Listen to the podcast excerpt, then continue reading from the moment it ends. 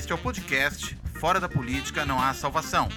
A versão em áudio do canal do YouTube Fora da Política Não Há Salvação, produzido por mim, o cientista político Cláudio Couto. Nós estamos vivendo realmente momentos surreais. Né? Porque imaginem vocês, não bastasse toda a discussão que o presidente da República promove sobre se deve-se ou não fazer quarentena, o que por si só já é um absurdo, já que todas as autoridades sanitárias mundiais, não só da Organização Mundial de Saúde, mas de vários países, têm sido taxativas da importância da quarentena. Veja-se aí o caso dos países que não fizeram, como é o caso, por exemplo, da Itália, né, que demorou muito ali na região de Milão, na Lombardia, é, para fazer a quarentena e hoje colhe os frutos disso e não são frutos nada doces. Mas não bastasse isso, a gente tem uma outra discussão que me parece surreal, que é sobre o uso ou não uso da cloroquina. Esse medicamento, ou seu, é, é, a sua outra versão, a hidroxicloroquina, para tratar doentes que são, porventura, afetados pela Covid-19. Essa é uma discussão que não faz muito sentido por uma razão muito simples. Porque, na verdade, primeiro, é ainda uma questão experimental, não há uma certeza sobre a eficácia ou não desse medicamento. Foi feito um, um primeiro teste na França, né, por um médico francês, Dr. Raoul, mas é, esse, esse tipo de teste, esse teste da maneira como foi feito, é, ele é sujeito a uma série de questionamentos. Tanto que o The Guardian, um dos mais respeitados jornais do mundo, jornal britânico, ele fez uma matéria muito interessante, muito completa, sobre os problemas envolvidos nesse experimento, mostrando fragilidades do ponto de vista estatístico, do ponto de vista é, do duplo cego, do ponto de vista, enfim, de todos aqueles critérios metodológicos que têm que ser usados para poder se testar uh, um medicamento de maneira eficaz. É claro que a gente está num momento que não dá tempo de ficar fazendo todos esses testes. Ninguém vai negar isso. O que não se pode, entretanto, é tomar um estudo muito preliminar como esse, que talvez no máximo sirva para levantar uma hipótese eh, de esperança do uso do medicamento, e transformar esse medicamento numa panaceia maravilhosa, numa, num, num remédio que cura todos os males, ou cura, pelo menos é, o problema aí da, da Covid-19, sem efeitos colaterais. O remédio tem um monte de efeitos colaterais, vários médicos têm atestado isso, ele não pode ser usado na forma de uma automedicação, é preciso um acompanhamento de gente especializada, ou seja, de médicos, no uso desse remédio, e não dá para autoridades públicas, como fez primeiro o presidente dos Estados Unidos, Donald Trump, e depois o emulador dele aqui no Brasil, o presidente Jair Bolsonaro, não dá para ficar pura e simplesmente repetindo que as pessoas devem usar a cloroquina como se ela fosse a solução para todos os problemas. Ela não é a solução para todos os problemas. É preciso ter cautela. Tá certo aí o ministro da Saúde, o Mandetta, quando ele diz que é preciso ter cuidado. Ele tem razão, é preciso ter cuidado.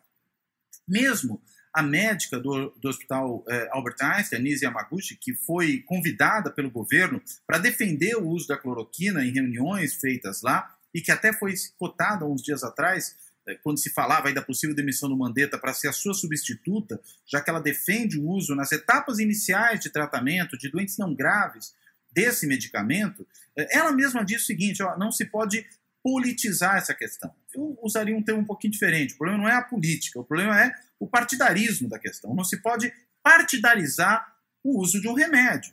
Né? Ainda mais um remédio sobre o qual ainda não se tem é, nenhum tipo de conclusão mais clara na área médica. E veja, não ter uma conclusão mais clara significa pelo menos duas coisas. De um lado, que pode ser sim que o remédio funcione, e daí talvez seja o caso de usá-lo, sim, em certas situações, mas pode significar, de outro lado, que pode ser ruim usar o remédio em vários casos, que ainda não são conhecidos.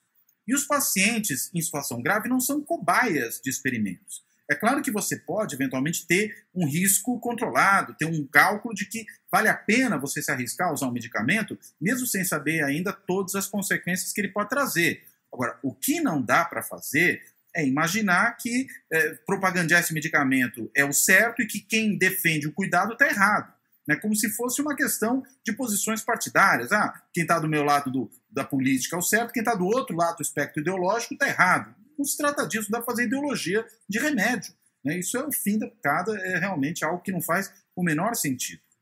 E daí, o constrangimento que se cria para figuras como o, o Davi Wipe, aqui em São Paulo, que foi é, uma das pessoas internadas com, com coronavírus e que foi questionado sobre ter ou não usado remédio. E ele preferiu fugir dessa questão, preferiu tergiversar. Mas ele está certo, porque se ele defende categoricamente é, o uso do remédio, e ele acabaria dando essa impressão ao dizer que usou, um monte de gente vai começar a achar que tem que usar e pronto. E se ele ataca, ou se ele diz que não usou e vai que usou, e mente, é um outro problema. Ou seja, manter a reserva nesse caso é uma cautela necessária. Né? Porque, sendo ele um especialista na área, qualquer coisa que ele disser de maneira mais assertiva pode ser interpretada como uma autorização ao uso ou não uso. Porque se ele diz que não usa, então fala, puxa, se nem ele usou, então talvez não seja o caso de usar, mas talvez seja. Se ele diz usei, então pronto, está liberado para usar, mas talvez não esteja. É esse tipo de cuidado que tem que ser tido.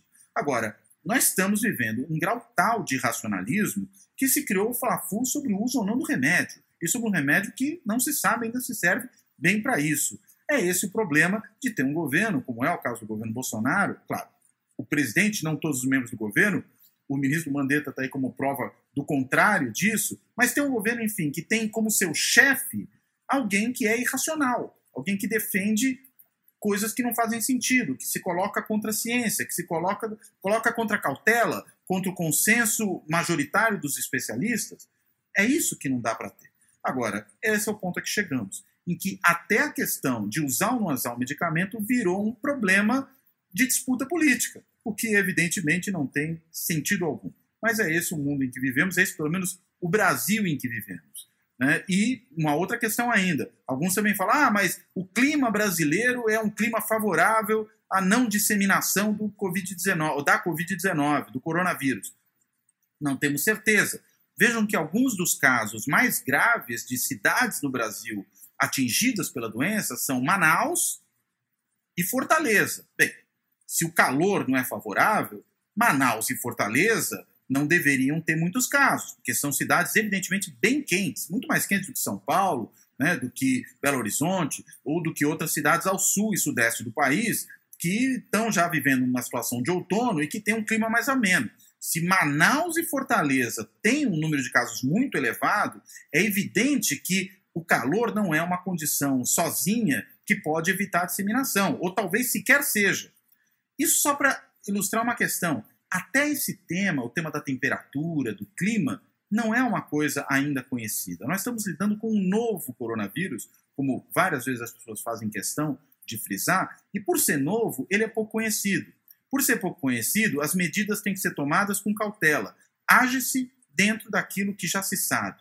Age-se dentro daquilo que faz sentido. E aí, claro, sempre respeitando a posição dos especialistas no assunto. Porque se eu sei nada sobre isso, eles evidentemente sabem mais do que eu. Se eu consigo até arriscar umas palavras sobre isso, não vou me arriscar a prescrever tratamentos. O que eu vou me arriscar é a prescrever a, a, a, a confiança, a obediência àqueles que sabem mais. É essa a questão. Mas para um governo que é contra o conhecimento, que desdenha do conhecimento, da especialização, a gente não poderia imaginar nada diferente do que está vendo. É isso. Obrigado e até a próxima. O Fora da Política Não Há Salvação está disponível em pelo menos 13 agregadores de podcast. O Podcast Addict, o Anchor, a Apple, o Breaker, o Castbox, o Castro, o Google Podcast, o Overcast, o Player FM, o Pocket Cast, a Radio Public, o Stitcher e o TuneIn. Além, é claro, do canal do YouTube.